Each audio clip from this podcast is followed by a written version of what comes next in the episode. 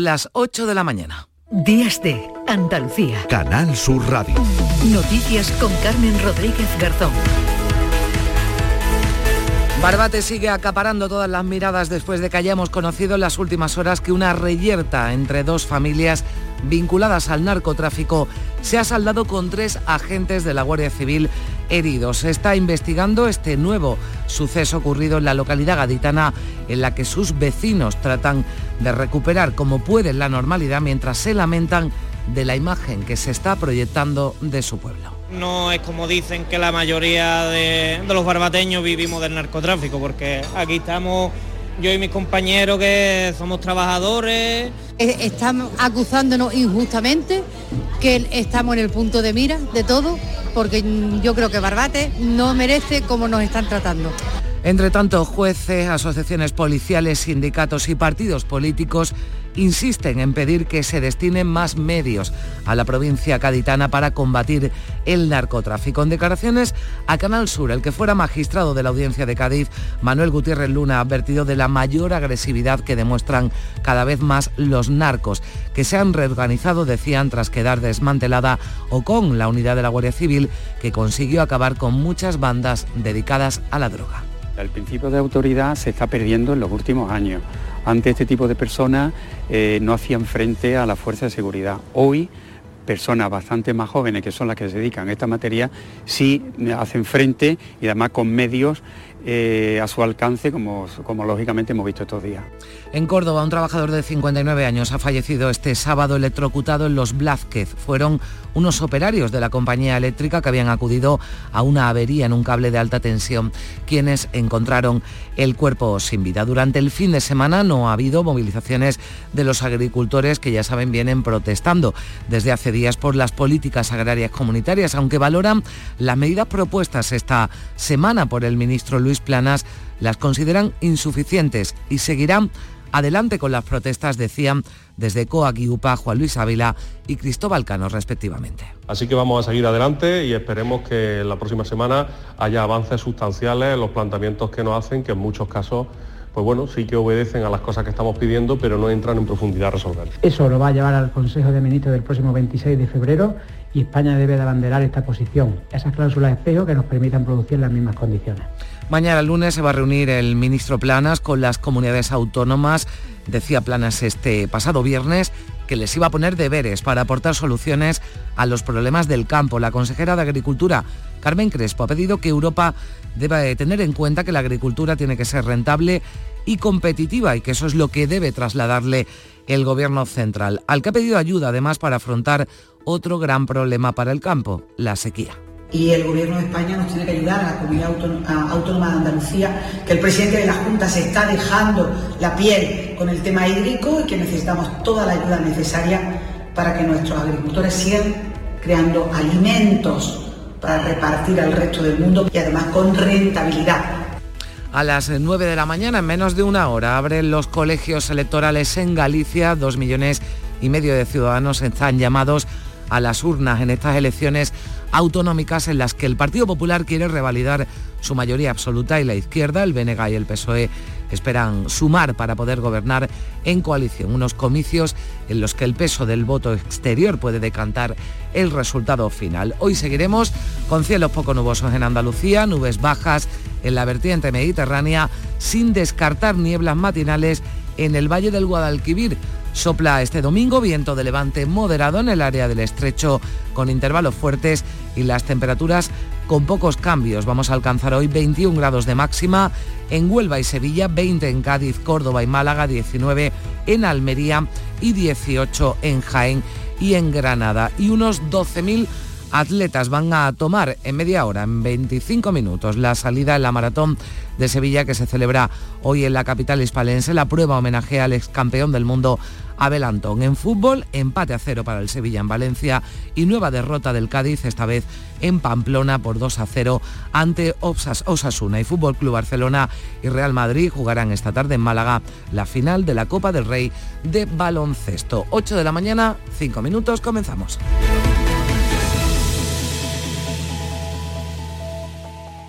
12 meses tiene el año. Los apóstoles de Jesucristo eran 12. Como 12 los dioses del Olimpo griego y 12 las tribus de Israel.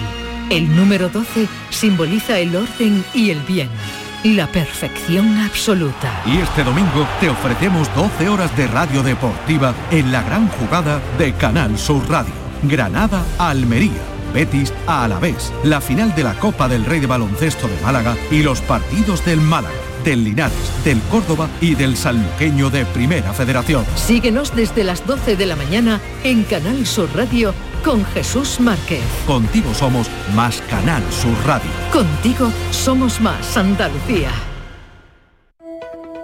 Días de Andalucía. Canal Sur Radio. Noticias.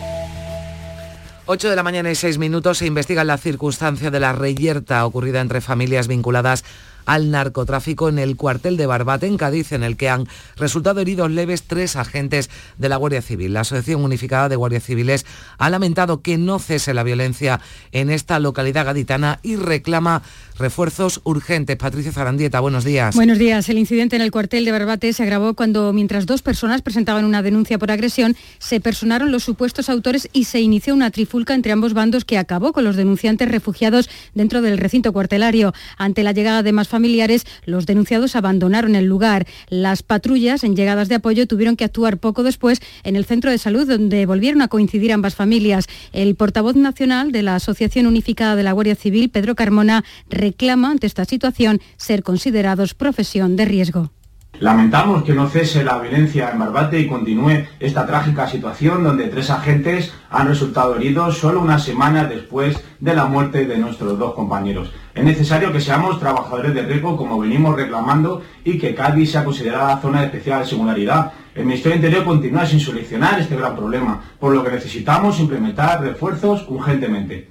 Las lesiones de los agentes no revisten gravedad y no han tenido que causar baja en su servicio. Un nuevo incidente en Marbate, Patricia, que ha provocado ya reacciones políticas. Desde el Partido Popular, su secretaria general, Cuca Gamarra, ha vuelto a pedir la dimisión o cese del ministro del Interior, Fernando Grande Marlasca, al que acusa de seguir, dice en redes sociales, con los brazos cruzados. Los populares van a pedir la reprobación del ministro el próximo miércoles en el Senado y la semana siguiente en el Congreso. El Partido Popular reclama refuerzos en materia de investigación judicial, un plan específico para la zona y más agentes y mejor equipados. En medio de esta situación que les estamos contando, en Barbate una semana después los vecinos intentan volver a la normalidad. Es difícil porque estos altercados generan miedo y porque también la presencia de periodistas trastoca la imagen habitual de sus calles. Además, cuando encienden la radio o la tele no quieren oír lo que se está diciendo de su pueblo y se defienden. Aseguran que los barbateños son en su mayoría honrados y trabajadores. Beatriz Galeano. 23.000 vecinos tiene Barbate y muchos de ellos piensan como este hombre. La verdad que sí que son, llevamos unos días difíciles por, por lo sucedido, sucedido el pasado viernes pero es la marca que nos pone. Días difíciles porque a nadie le gusta que su pueblo esté todo el día en los medios. Eh, están acusándonos injustamente, que estamos en el punto de mira de todo, porque yo creo que Barbate no merece como nos están tratando. Así que hay que levantar la imagen de un pueblo marinero y trabajador. La verdad que, como dijeron, del 80% que Barbate vivía de lo que es de la droga, está totalmente equivocado. Yo me levanto a las 7 de la mañana y yo empiezo a trabajar. Es un pueblo muy bonito, de pesca y de, vamos, que no hay que tirarlo así como lo están tirando. Hay que levantarlo un poquito. También los de fuera que viven en Barbate los defienden. La gente de fuera lo que tiene que conocer es la alegría que tiene, que dan inclusive lo que no tienen, porque es así. Y de verdad todo lo que ha pasado que no vaya a enmascararlo. Ocho días después del asesinato de dos guardias civiles en Barbate se sigue hablando de lo mismo, porque lo que ha ocurrido no solo ha zarandeado la conciencia de los andaluces, también ha provocado la reacción de dolor y condena en este pueblo. Y el sindicato CESIF en Vigilancia Aduanera de Cádiz se plantean movilizaciones, incluso ir a la huelga ante la falta de medios y personal para combatir el narcotráfico. El responsable de este sindicato en Vigilancia Aduanera de Cádiz, Francisco García, ha lamentado que lo sucedido en Barbate lo venían denunciando sin que se hayan adoptado medidas la agencia tributaria no se decide a traernos embarcaciones que, sean seguras para poder enfrentarnos a los narcotraficantes, pues bueno, estamos pensando en movilizaciones y, incluso ir a huelga y, parar, parar y que la gente sepa que, nos están, están arriesgando nuestras vidas y, no, y, no, y les da exactamente igual. Y denuncian el peligro de combatir narcolanchas a bordo de Zodiac. La Guardia Civil ha abierto una investigación interna para tratar de aclarar cómo fue la cadena de mando en los sucesos de Barbate de la noche del viernes 9 de febrero y depurar responsabilidades en el caso de que se hubiese producido alguna actuación irregular. Todo parece indicar que las indagaciones recaerán en investigadores de la Policía Judicial con base en Madrid que se van a entrevistar con todos los actores en esa trágica noche. María Luisa Chamorro, buenos días. Buenos días. Especialmente relevantes serán las declaraciones de los agentes supervivientes al ataque de los narcos, ya que gracias a su testimonio se podrá reconstruir cómo fue la toma de decisiones desde que se les encomendó trasladarse al puerto barbateño para intervenir contra las narcolanchas que se habían refugiado del temporal. La investigación, como han reclamado las familias de los dos asesinados, deberá determinar quién dio la orden de que los guardias civiles que no pertenecían al servicio marítimo entrasen en el mar con una embarcación tres veces menor que las gomas de los traficantes y que no está concebida para intervenciones de este tipo. La Asociación de Juezas y Jueces para la Democracia ha reclamado por su parte la apertura de más juzgados y medios para afrontar la sobrecarga en sus salas. En Barbate, el juzgado mixto, además de las causas ordinarias, por lo civil se encarga del caso de narcotráfico por el asesinato de dos guardias civiles en acto de servicio. La coordinadora de esta asociación en Andalucía Occidental, Carmen Nisa, ha alertado la sobrecarga de causas no les permite dedicarse a ellas con profundidad porque denuncia se paralizarían los juzgados. Reclama mejora de medios y estabilidad para que los jueces permanezcan más años en un mismo sitio y no haya juzgados como el de Barbate que sea un destino de paso. En dos semanas un nuevo magistrado ocupará la plaza donde se instruye la causa por el asesinato de los dos guardias civiles arrollados por una narcolancha. Tras 42 años de carrera, el magistrado Manuel Gutiérrez Luna ha contado en Canal Sur muchas de la, hablado en Canal Sur de muchas de las cuestiones que le preocupan en esta zona. Aporta también algunas soluciones en base a su amplísima experiencia en la provincia de Cádiz. Muy amplia su experiencia durante 33 años fue juez y magistrado en Algeciras, donde ejerció como presidente de la sección de la Audiencia Provincial de Cádiz. Además, desde febrero de 2020 presidió la sección de apelación penal del Tribunal Superior de Justicia de Andalucía. Ahora, desde su jubilación, dice que esta situación le permite hablar más claramente de algunos asuntos. Asegura que es necesario declarar el campo de Gibraltar como zona especial de especial singularidad con ampliación a Barbate tema de la promesa de declarar la zona del campo de Gibraltar de una especial singularidad. ¿Esto qué conllevaría? Conllevaría una serie de beneficios quizá para todos los funcionarios que trabajan en esta materia. No podemos olvidar, junto a todos los que hemos citado, los funcionarios de prisiones. Y yo creo que sería conveniente que el Tribunal Superior de Justicia de Andalucía le nombrara un juez de apoyo. Desde el PP andaluz, su portavoz en el Parlamento, Tony Martín, insiste en pedir explicaciones al Gobierno por lo ocurrido en Barbate. También insiste en pedir la dimisión del ministro Marlasca. Los socialistas, por su parte, aseguran que desde el Ejecutivo Central se van a tomar medidas para mejorar la situación de las fuerzas de seguridad en la provincia de Cádiz. Y en el Colegio Irabia de Pamplona le han rendido un emotivo homenaje a la familia y compañeros de David Pérez, uno de los dos agentes de la Guardia Civil asesinados en Barbate. En este centro educativo estudia el hijo del agente asesinado. Le han querido recordar así.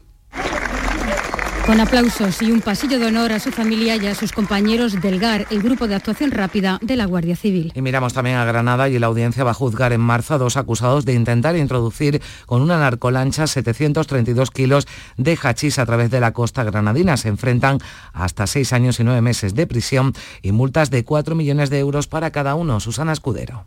Ocurrió en agosto de 2021. Los acusados, un español con antecedentes y un uruguayo, intentaban introducir en España 25 fardos de arpillería con tabletas de resina de cannabis valorados en casi un millón y medio de euros cuando las cámaras del SIBE detectaron su embarcación y mandaron al lugar patrullas. Al verlas, los acusados huyeron con la lancha hacia la playa y después en tierra echaron a correr, pero fueron detenidos por la Guardia Civil. El juicio será el próximo 6 de marzo en la sección primera de la Audiencia de Granada.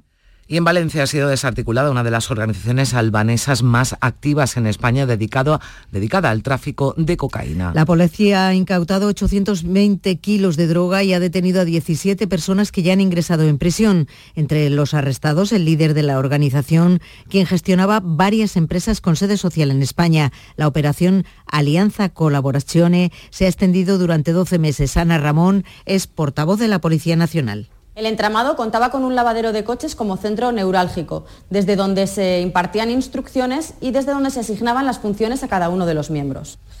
La Guardia Civil ha desmantelado en Manilva, en Málaga, un laboratorio clandestino dedicado a fabricar productos derivados del cannabis con supuestas propiedades medicinales que ayudarían a tratar el dolor, la depresión y el acné. Se vendían caramelos, infusiones, aceites líquidos para vapor y cremas. Y en otro municipio malagueño, en Fuengirola, se ha desmantelado un local dedicado al menudeo de marihuana y hachís que aparentemente era una asociación de fumadores. La utilización de las narcolanchas para traficar también con seres humanos se está haciendo habitual entre los clanes la droga. Es una manera de rentabilizar al máximo estas embarcaciones con otros métodos delictivos, sobre todo si tenemos en cuenta que los transportistas cobran a los inmigrantes hasta 3.000 euros por viaje. El poniente almeriense es uno de los puntos de destino. Desde que comenzó el año, desde el pasado jueves, casi 300 inmigrantes han llegado a las playas del Ejido por este sistema. También las llaman las pateras taxi. Esta semana ha ocurrido en el Ejido, pero a finales de enero se vivió la misma situación en Adra con la llegada de cinco de estas embarcaciones. El alcalde de esta localidad, Manuel Cortés, asegura que hay incertidumbre entre los vecinos.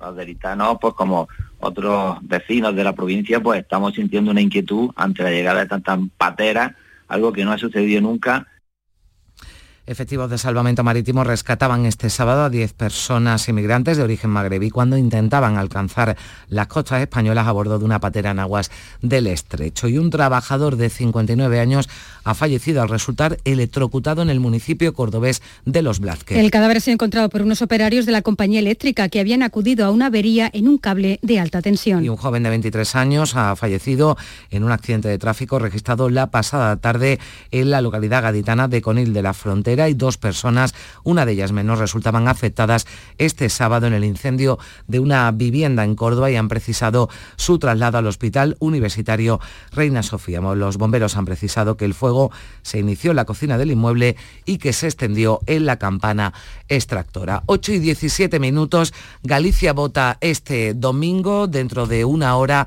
abrirá los 2.350 colegios instalados por toda la comunidad para que los ciudadanos puedan elegir a su nuevo gobierno. Son las duodécimas elecciones autonómicas gallegas, en lo que llevamos de democracia 75 son los diputados del Parlamento, más de 2 millones y medio de gallegos podrán votar y 70.000 lo harán por primera vez. Hoy un puñado de votos pueden decidirlo todo en que nos tenemos que fijar este 18F, María Luisa. En lo primero que nos tenemos que fijar. A ver, ahora te escuchamos. Ahora, en eso, en lo primero que nos tenemos que fijar es esos últimos escaños que pueden decantar la balanza de un lado o de otro, sobre todo en dos provincias. En A Coruña, donde los socialistas confían en arrebatar ese diputado definitivo al PP, y en Pontevedra, donde Sumar, que participa por primera vez en unas autonómicas, tendría la oportunidad de entrar y disputarse con socialistas y BNG, escaños fundamentales para los populares, donde puede darse la sorpresa en Orense, la circunscripción con la que la formación de Jacome podría asegurarse su entrada en el Parlamento y tener también la llave para la gobernabilidad de la Junta. Determinante también es el resultado final, es el voto exterior. No será la primera vez que decide unas gallegas. Medio millón de votantes, casi el 18% podrían decidir eh, desde el extranjero el futuro de Galicia. También tenemos que tener en cuenta que Galicia es por tradición la comunidad más abstencionista y el dato se disparó especialmente por encima del 50% en las últimas autonómicas en plena pandemia. 38 escaños es la mayoría absoluta del Parlamento, un edificio, el del Pazo do Órreo, en el que también Vox anhela entrar por primera vez. Pues veremos qué ocurre, se lo contaremos aquí en Canal Sur Radio, qué ocurre hoy en Galicia en esta jornada electoral. Este sábado lo que se producía es un homenaje a los 21 tripulantes que desaparecieron en el naufragio del pesquero Villa de Pitancho. Vecinos y autoridades han arropado en esta localidad pontevedresa de Marín a las familias de los fallecidos en el hundimiento del que se cumplen dos años. En un manifiesto, los familiares han pedido una sentencia firme en busca de la verdad que les lleve a la justicia. Este ha sido el testimonio de algunas de las esposas de los marineros. Mira, primeramente nos sentimos muy, muy mm, arropados entre nosotras las 21 familias, que es lo más importante. Peor que el primer año porque ya te vas dando cuenta de la realidad y de las cosas que, eh, que no van a volver. La exconcejal de Maracena en Granada, Vanessa Romero, pide una pena de nueve años de prisión para el acusado de secuestrarla el 21 de febrero del pasado año. En ese momento, el acusado era la pareja sentimental de la entonces alcaldesa de la localidad, Berta Linares. Susana Escudero.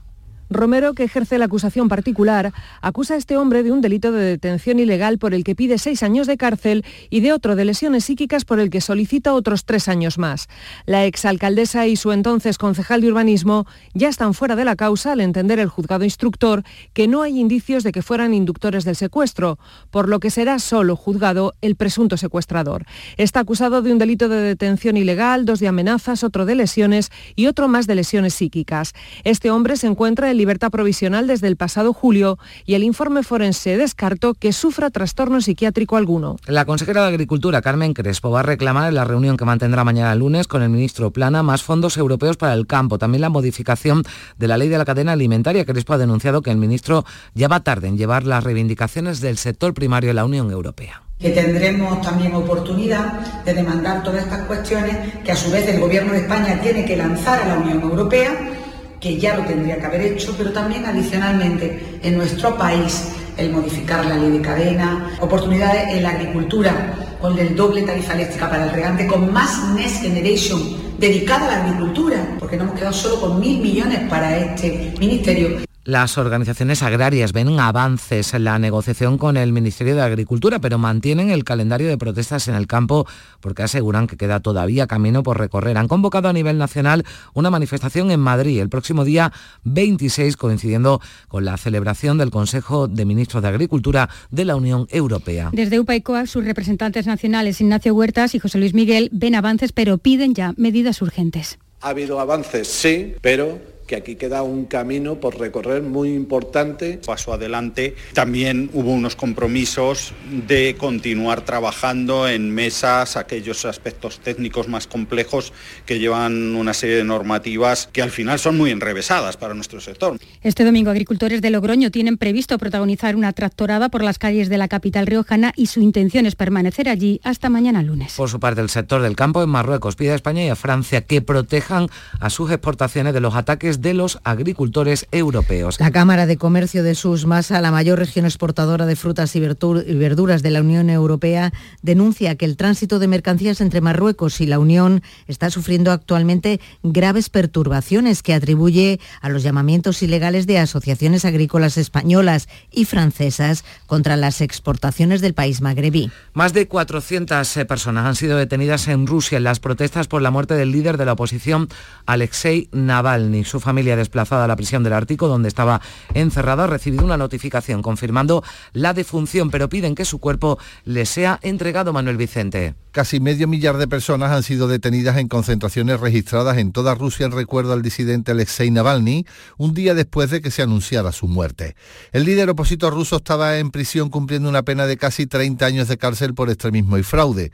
Desde que se conoció su muerte son más de 400 los detenidos, de los que en torno a 40 han pasado la noche en En la ciudad de San Petersburgo, las fuerzas de seguridad han dispersado a decenas de personas que habían acudido a un monumento a las víctimas de la represión política, entre ellos varios periodistas. En Moscú se han registrado medio centenar de detenciones cuando algunos habitantes depositaban flores en memoria del líder opositor. Y al menos 10 civiles palestinos, incluidos menores y mujeres, han muerto este sábado en bombardeos israelíes en el centro de la franja de Gaza. Estos ataques suponen la plasmación de las advertencias del primer ministro Benjamín Netanyahu, que mantiene su oposición a un alto el fuego. Manolo. La aviación israelí ha bombardeado en las últimas horas un edificio de viviendas y ha matado a tres civiles, según la agencia oficial de noticias palestina Wafa. Asimismo, otros siete palestinos han muerto en un ataque israelí al norte de Rafah, donde se habían instalado desplazados. La continuación de los ataques israelíes ha sido expuesta por el primer ministro Benjamín Netanyahu, quien reafirma su determinación de irrumpir en la población de Rafah a pesar de las crecientes presiones internacionales. Netanyahu ha mantenido su rechazo a las demandas del grupo palestino palestino jamás para liberar a los rehenes, calificándolas de alucinatorias. Cuestiones, la del asesinato de Navalny, la muerte de Navalny y también la guerra en Gaza, que seguramente estarán en la agenda del encuentro que van a mantener los ministros de Asuntos Exteriores de España y China en el Alcázar de los Reyes Cristianos de Córdoba. Álvarez se va a reunir con su homólogo chino, con Wang Yi, en el marco de su visita de trabajo a España. Un encuentro que va a servir para repasar los principales asuntos de interés de ambos eh, países. El ministro de Asuntos Exteriores chino va a ser recibido mañana lunes en audiencia por el rey Felipe VI. 8 y 25 minutos.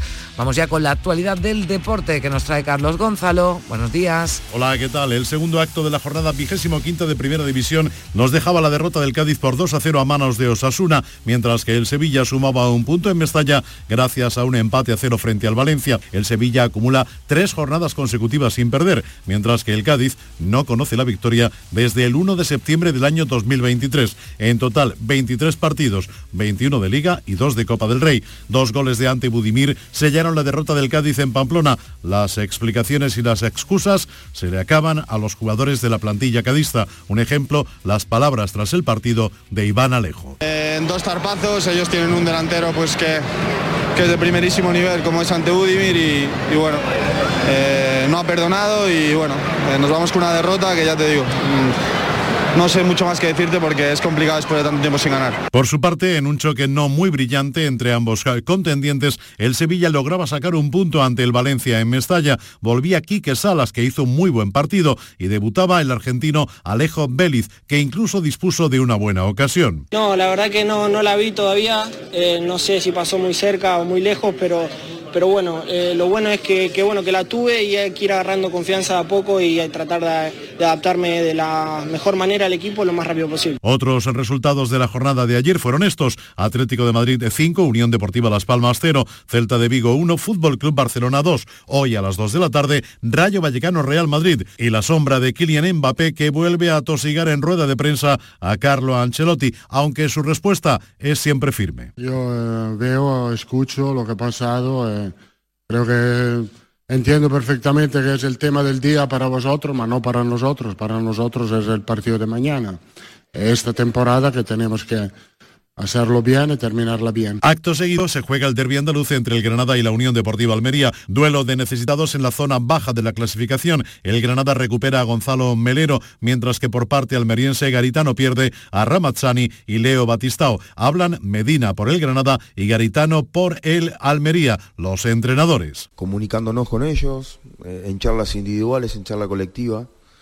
Eh, ellos también más allá de, que nosotros como, como, o yo como entrenador le pueda manifestar la, importancia del partido del domingo, de mañana con, Almería, eh, ellos también eh, lo saben. Lo saben que es un partido importantísimo para nosotros de cara al futuro. Bueno, lógicamente se lleva mal, ¿no? Pero es consecuencia de que desde que llegué no hemos conseguido revertir la situación. Es lógico que, esté mi nombre siempre en el disparadero o que o que se hable de, que no vaya a continuar o de que me van a echar y bueno, es lo que con lo que vivimos los entrenadores, lo vivo dentro de una normalidad de un equipo que no gana y trato de, ser pues lo más positivo posible, lo, trabajar en el día a día con la máxima ilusión y sabiendo en la situación en la que estoy, en la que está el equipo, pero a mí eso no me resta en cuanto a motivación, trabajo, ilusión.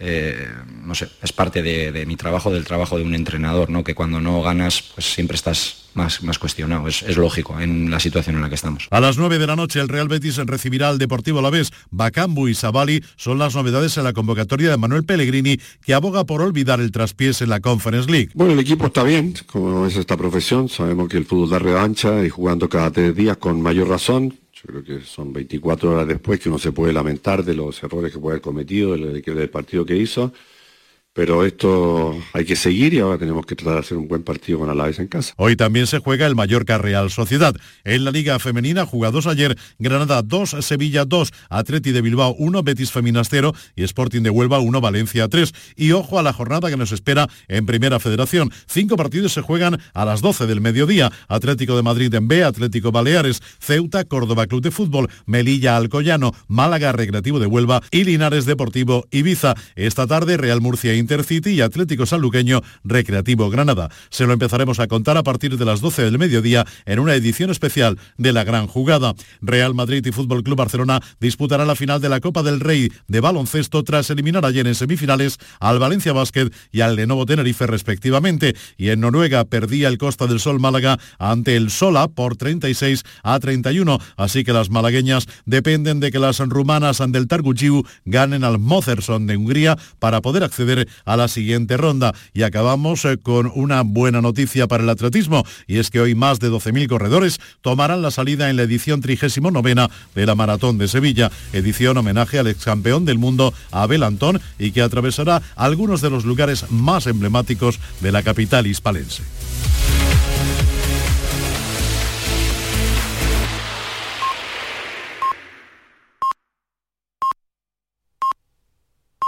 Son las ocho y media de la mañana.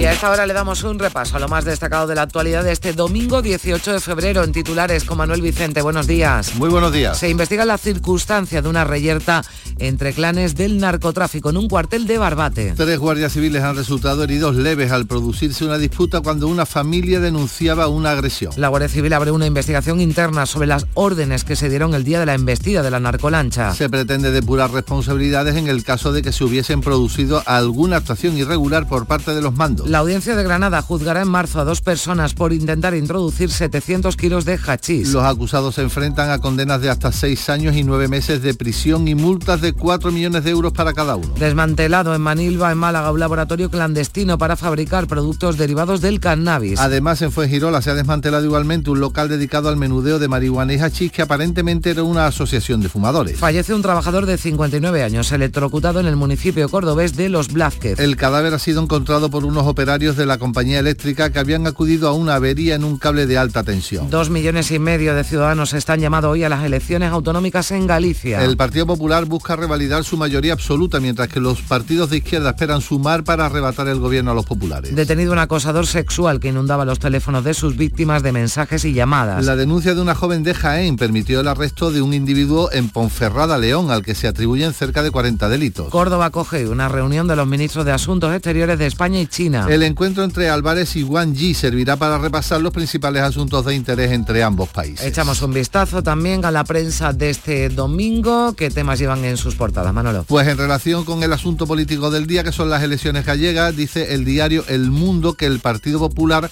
se juega su hegemonía en Galicia y el PSOE sufrir un fuerte castigo. Hay un reportaje en el diario ABC según el cual casi 3 millones de dosis de la vacuna contra el COVID irán a la basura. En el diario El País se destaca un Putin crecido libra su otra guerra en casa. Mientras que en relación con este asunto en el diario elespañol.com leemos que la familia de Navalny sigue sin recibir el cadáver mientras Putin reprime los homenajes al opositor.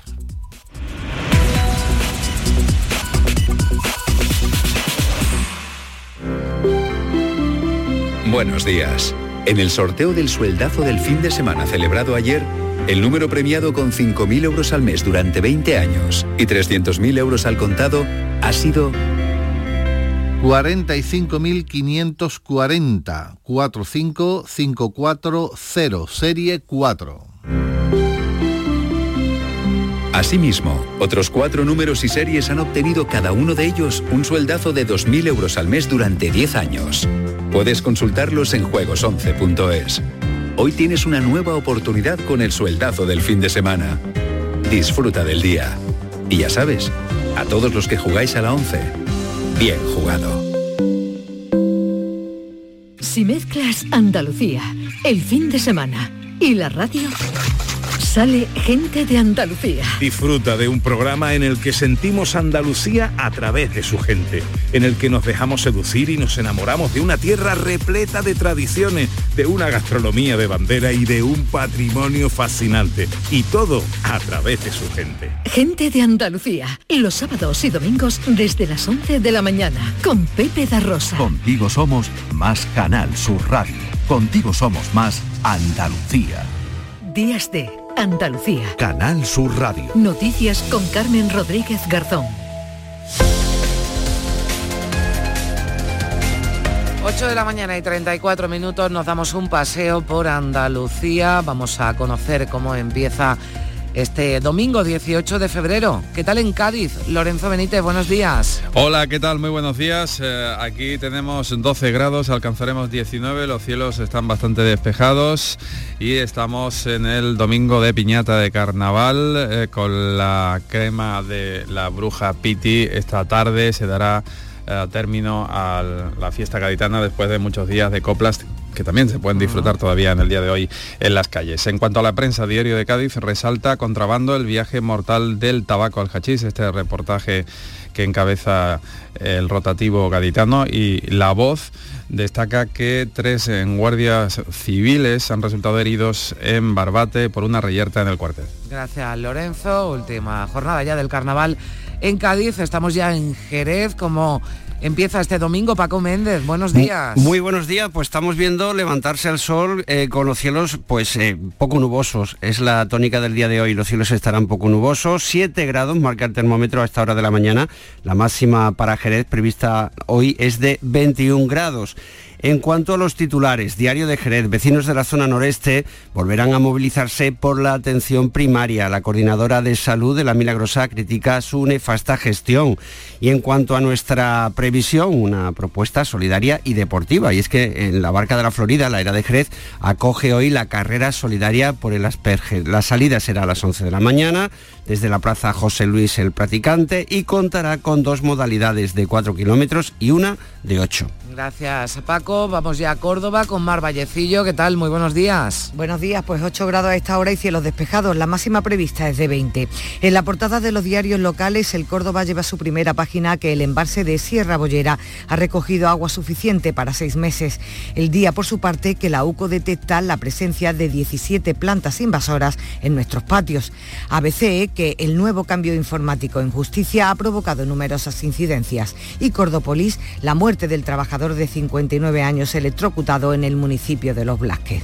Y en previsiones, el encuentro que mantienen esta tarde en el Alcázar de los Reyes Cristianos los ministros de Asuntos Exteriores español y chino. Gracias, Mar. Vamos ya a Sevilla. Isabel Campos, ¿qué tal? Muy buenos días. Buenos días, con cielos despejados. Vamos a llegar a los 21 grados, ahora tenemos 11. En la prensa, ABC lleva a su portada un amplio reportaje sobre el negocio de las narcolanchas. En páginas interiores, una amplia información sobre el cultivo del arroz en el Bajo Guadalquivir y su difícil situación tras dos años sin poder sembrar debido a la sequía.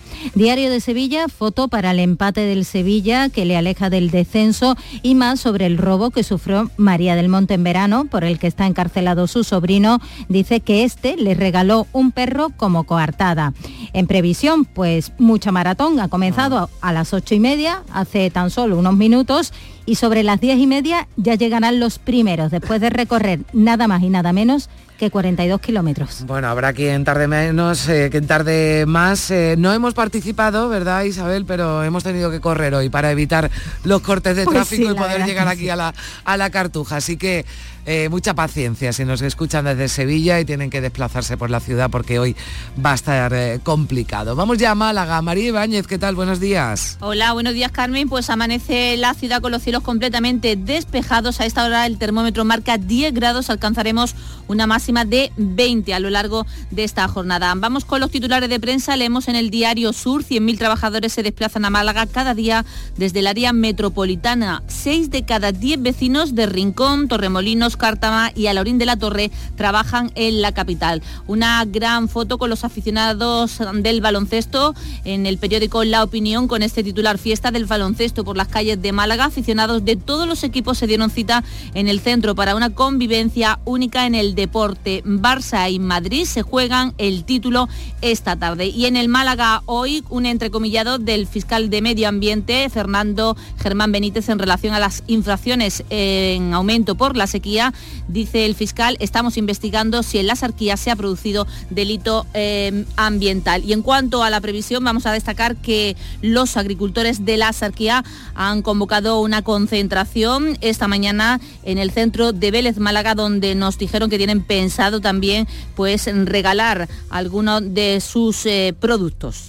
Gracias eh, María. Bueno, pues hoy movilizaciones eh, en Vélez, en Málaga, de los agricultores de la Axarquía malagueña. Ténganlo en cuenta. Vamos ya a Huelva. Manolo Delgado, buenos días. Hola, buenos días Carmen. En Huelva tenemos 9 grados y el cielo despejado. Esperamos una temperatura máxima de 20 grados. Titular de la prensa local, Huelva Información publica en su portada, con foto incluida, la luz de Huelva llena de color el carnaval. Se refiere al carnaval de calle de ayer sábado que inundó de alegría y vistosidad el centro de nuestra capital. Y nuestra previsión informativa, este domingo, con motivo de la Feria del Caballo y sus complementos de Cartaya, hay anunciada una corrida de rejoneo con figuras destacadas a nivel internacional. Lea Vicens, Leonardo Hernández, Andrés Romero, João Moura Hijo, Ruiz Fernández y Duarte Fernández. La cita a las 5 de la tarde en Cartaya. Gracias Manolo. Vamos ya a Granada. Susana Escudero, ¿qué tal? Buenos días.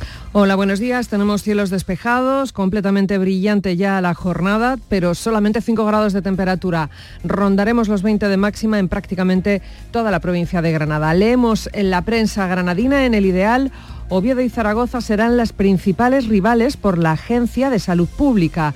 Y en Granada hoy, Vanessa Romero pide nueve años de cárcel para su secuestrador. En cuanto a previsiones, Hoy, como manda la tradición, hoy primer domingo de Cuaresma, se celebra el pregón oficial de la Semana Santa de Granada. Correrá a cargo del cofrade José Espinel Calderón. Nosotros, Canal Sur Radio, lo transmitiremos en directo a través de la sintonía de Canal Sur en la provincia de Granada. Gracias, Susana. Vamos eh, ya a Jaén con Alfonso Miranda. Hola, Alfonso, buenos días. ¿Qué tal, Carmen? Buenos días. Pues un día idéntico al de ayer. A esta hora de la mañana, luz el sol en toda la provincia, fresquito, aproximadamente 6 grados y medio de temperatura, aunque eso sí, bajo cero en cualquier zona del Parque Natural de la Sierra de Cazorla, Segura y Las Villas. Dice el ideal esta mañana que la capital completa la mejora de sus principales accesos por carretera.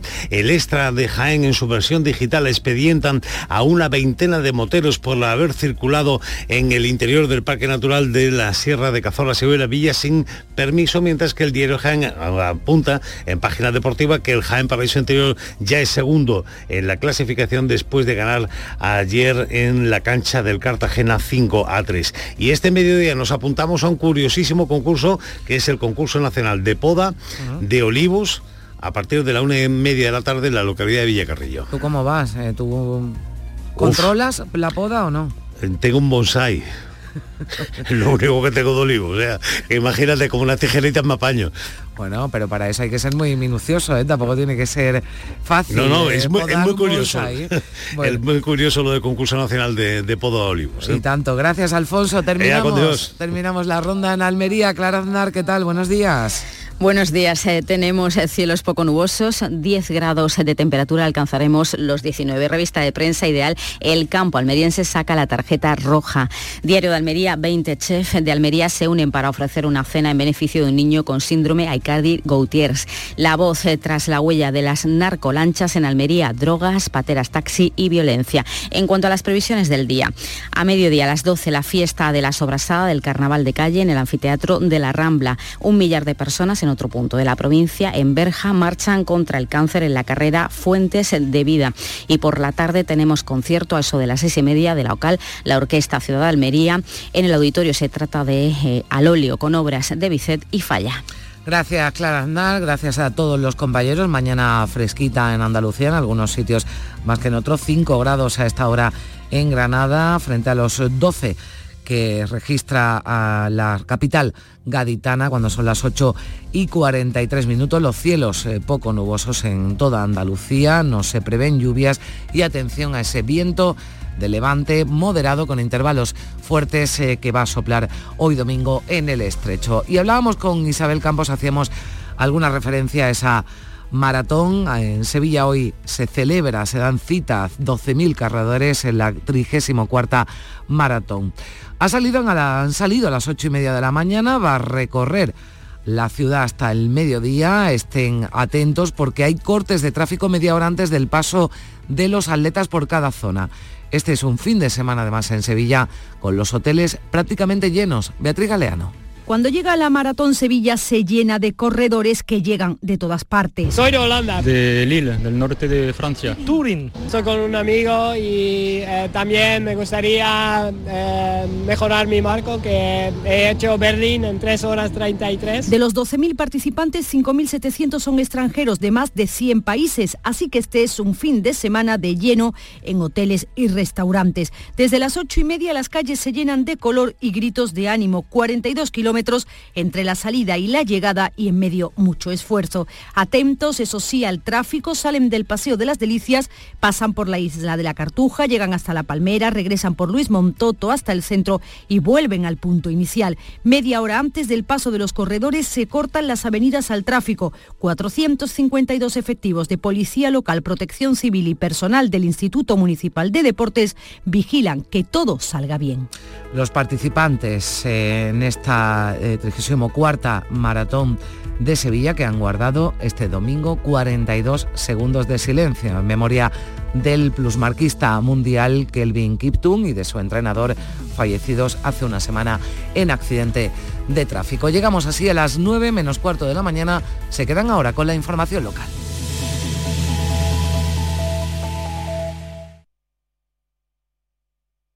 Días de Andalucía. Canal Sur Radio Sevilla.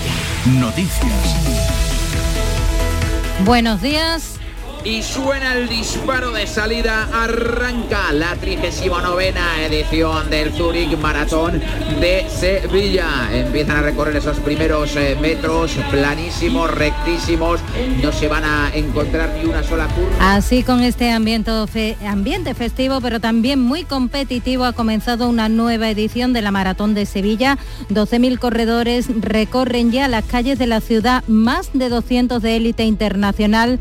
Hay importantes y numerosos cortes de calles y avenidas, así que si van a salir y coger el coche, es recomendable informarse antes a través de la página de Infoemergencia Sevilla u otro canal de la policía local. Un cielo despejado va a acompañar a estos deportistas y una temperatura agradable. Tenemos ahora 11 grados, llegaremos a los 21.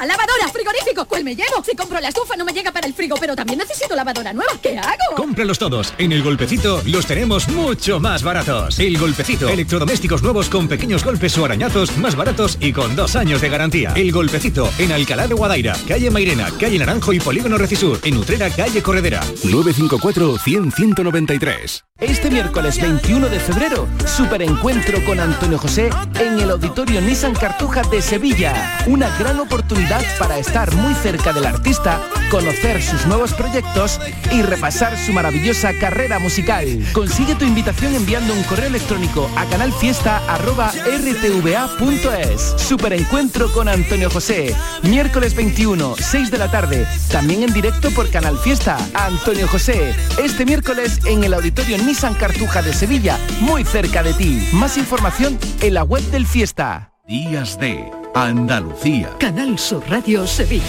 Noticias. Acaba de arrancar la maratón de Sevilla. Sus más de 12.000 corredores han salido desde el Paseo de las Delicias, donde también está ubicada la meta. Por delante un recorrido de más de 42 kilómetros, el más plano de Europa, que pasa en parte por el casco histórico de la ciudad. Entre los corredores, 2.000 sevillanos y 5.700 extranjeros llegados de 100 países. Participan 250 atletas de élite. Muchos esperan superar sus marcas personales y los de fuera además aprovechan para conocer la ciudad. Soy de Holanda, eh, sí, de Sevilla sí. Estoy con un amigo y eh, también me gustaría eh, mejorar mi marco que he hecho Berlín en 3 horas 33. A ver si podemos. Me gusta también que es a través de ciudad, entonces puedes ver también la ciudad. Es otra manera de ver. De Lille, del norte de Francia.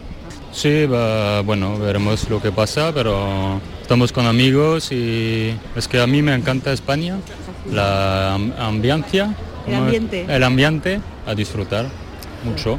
En esta edición se rinde homenaje a Belantón cuando se cumplen 25 años de su proclamación como campeón del mundo aquí en Sevilla. Hay numerosos cortes de tráfico que se irán levantando a medida que pase la carrera, pero hasta las dos y media aproximadamente no se va a normalizar la circulación. El alcalde José Luis Sanz pide paciencia y recuerda la importancia de esta prueba. Están acreditadas más de acreditados más de 200 medios de comunicación, muchos de ellos extranjeros. ¿Qué le digo yo a los sevillanos? Les pido perdón de antemano y les pido paciencia, eh, un poquito de paciencia ese día, que se organicen, que planifiquen, eh, que vean cuáles son los cortes que se van a producir en la ciudad, en la ciudad que serán cortes importantes, pero que creo que es una prueba deportiva que nos da marca y nos da visibilidad a nivel mundial. El ayuntamiento ha previsto un dispositivo con 452 efectivos entre policías y mandos a los que se suman protección civil y voluntarios. Además, un total de 90 trabajadores y 52 vehículos del IPASAN que se encargarán de mantener limpios esos más de 42 kilómetros de recorrido. Tusan, atención también, ajusta su, su servicio a los cortes de tráfico que habrá. Vamos con más asuntos. Emasesa tiene previsto aplicar este verano una bajada de presión en nuestros grifos, algo que solo notarán quienes vivan en los pisos más altos, aunque las comunidades deben disponer de equipos de bombeo. Los hoteles están también inmersos en la campaña de concienciación de sus clientes para el ahorro de agua y porque también se incrementa la tarifa en estos establecimientos. Se calcula que el consumo medio por huésped y día es de 120 litros. Se están poniendo en marcha medidas como el reciclaje para el riego del agua en la cocina, la instalación de cisternas inteligentes o la regulación del lavado de toallas. Lo explica Francisco Camello, director del Hotel Gravina 51. Y se les, eh, se les insta a hacer un uso razonable del agua en las habitaciones.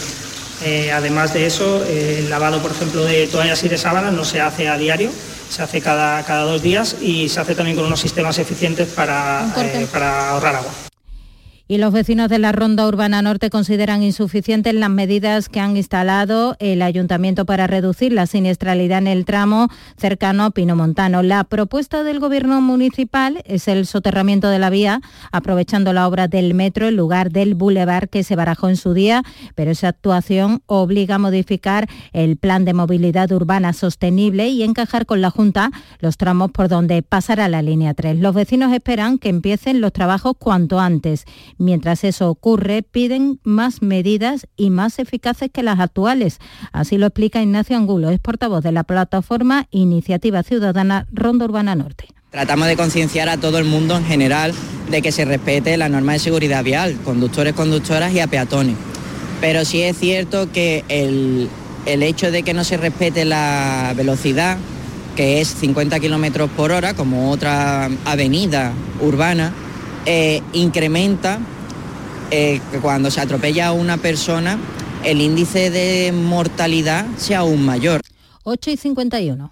¿Has pensado en instalar placas solares en tu vivienda o negocio? Con Sol Renovables, enchúfate al sol. www.solrenovables.com o 955 35 53 49. Cada noche, de lunes a viernes a las 10, Canal Sur Radio te acerca a la Semana Santa. El llamador. Este próximo martes os esperamos en el Auditorio Nissan Cartuja de Sevilla para disfrutar del show del comandante Lara, en vivo y en directo. Comenzamos a las 6 de la tarde. Y gracias a este maravilloso público, el show del comandante Lara. Vive una tarde espléndida de alegría, humor e ingenio con el show del comandante Lara. Con la colaboración del Auditorio Nissan Cartuja. Días de Andalucía. Canal Sur Radio Sevilla. Noticias. Y a esta hora llega también la actualidad del deporte. Carlos Gonzalo, buenos días. Hola, ¿qué tal? El Sevilla Fútbol Club acumula tres semanas sin perder, dos victorias y ayer empate a cero ante el Valencia en Mestalla, partido en el que volvía Quique Salas a la defensa y en el que debutaba el delantero argentino Alejo Vélez. El minuto que llega acá a Sevilla eh, era lo, lo, que estaba esperando, lo que deseaba y bueno, gracias a Dios hoy pude debutar con esta hermosa camiseta. En el Betis, tras la derrota europea frente al Dinamo de Zagreb, Pellegrini ha dado entrada en la convocatoria a Sabali y Bacambu para recibir hoy al Deportivo Alavés. Sócrates, Altimira, Ávila, Pablo Fornals vuelven a la lista. En la Liga Femenina, Granada 2, Sevilla 2 y Athletic 1, Betis Feminas 0. Y hoy se disputa la 39 edición de la Maratón de Sevilla, que homenajea al que fuera campeón del mundo de la especialidad, Abel Antón. Numeroso público disfrutaba anoche del Vía Crucis del Aljarafe en la ciudad romana de Itálica, en Santiponce, un acontecimiento único declarado de interés turístico y que volvió a dejar espectaculares imágenes en este entorno. Participaron 14 hermandades, según el secretario de la Hermandad, el Nazareno de Santiponce, Miguel Ángel Ortega. Cada año tienen más peticiones que la manifestación religiosa también está, digamos, pues muy marcada por toda la cultura que rodea lo que es la ciudad antigua imperial de Itálica y toda la estética que allí se puede apreciar, ¿no? En cuanto a noche, los matices de color, del sonido, de las voces corales que suenan en el anfiteatro. Y triunfo de José Fernández Torres, Tomatito anoche en el Teatro de la Maestranza. Lo acompañaron su hijo José del Tomate en segunda guitarra, las voces de Niña Pastor y La Macanita y el baile de Nazaret Reyes, que también deslumbró con sus movimientos entre los temas. Tomatito rinde homenaje a Paco de Lucía tocando entre dos aguas y esta noche el concierto de Salvador Sobral junto a la Andalucía Big Bang que ponen el broche de oro a un fin de semana cultural lleno de música y teatro. El artista portugués regresa a Sevilla una década después para actuar junto a algunos de los músicos de la formación en el Cartuja Center. Desde el fondo de mi corazón, mi amor por ti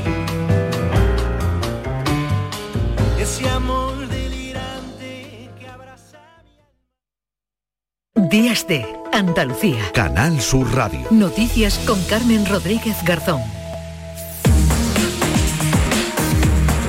Son las 9 menos 5 minutos. A esta hora le damos un repaso a lo más destacado de la actualidad de este domingo 18 de febrero.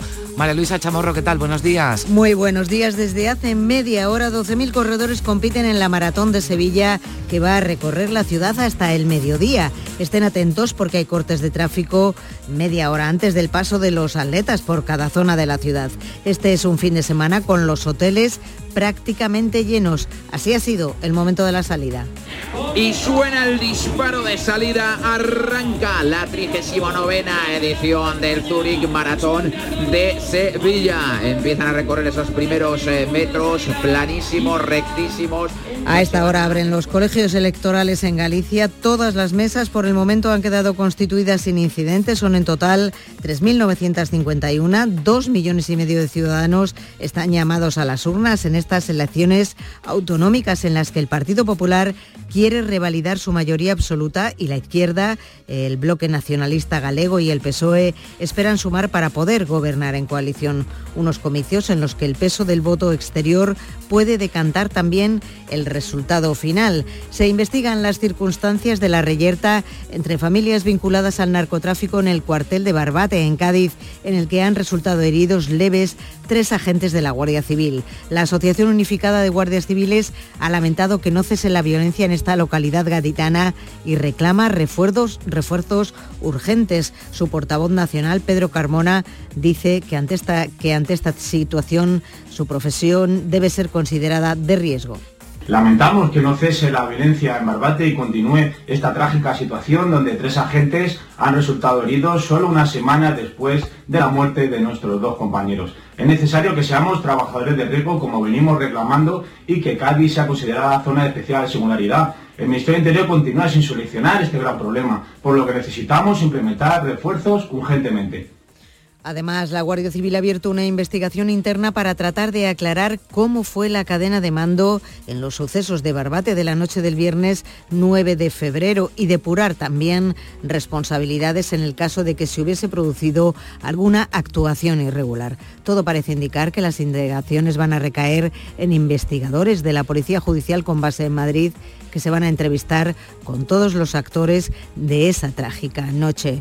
Manuel Gutiérrez Luna, que durante 33 años fue juez y magistrado en Algeciras, insiste en que el juzgado de Barbate necesita refuerzos y pide al Gobierno central que nombre a esta zona eh, como zona de especial singularidad. tema de la promesa de declarar la zona del campo de Gibraltar de una especial singularidad. ¿Esto qué conllevaría? Conllevaría una serie de beneficios quizá para todos los funcionarios que trabajan en esta materia. No podemos olvidar, junto a todos los que hemos citado, los funcionarios de prisiones. Y yo creo que sería conveniente que el Tribunal Superior de Justicia de Andalucía le nombrara un juez de apoyo un trabajador de 59 años ha fallecido al resultar electrocutado en el municipio cordobés de Los Blázquez.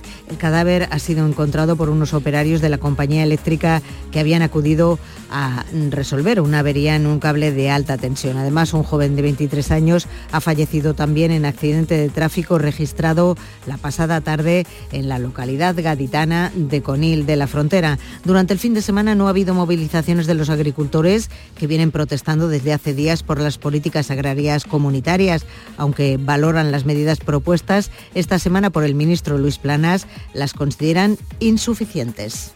Así que vamos a seguir adelante y esperemos que en la próxima semana haya avances sustanciales en los planteamientos que nos hacen, que en muchos casos pues bueno, sí que obedecen a las cosas que estamos pidiendo, pero no entran en profundidad a resolver. Eso lo va a llevar al Consejo de Ministros del próximo 26 de febrero y España debe de abanderar esta posición, esas cláusulas espejo que nos permitan producir las mismas condiciones.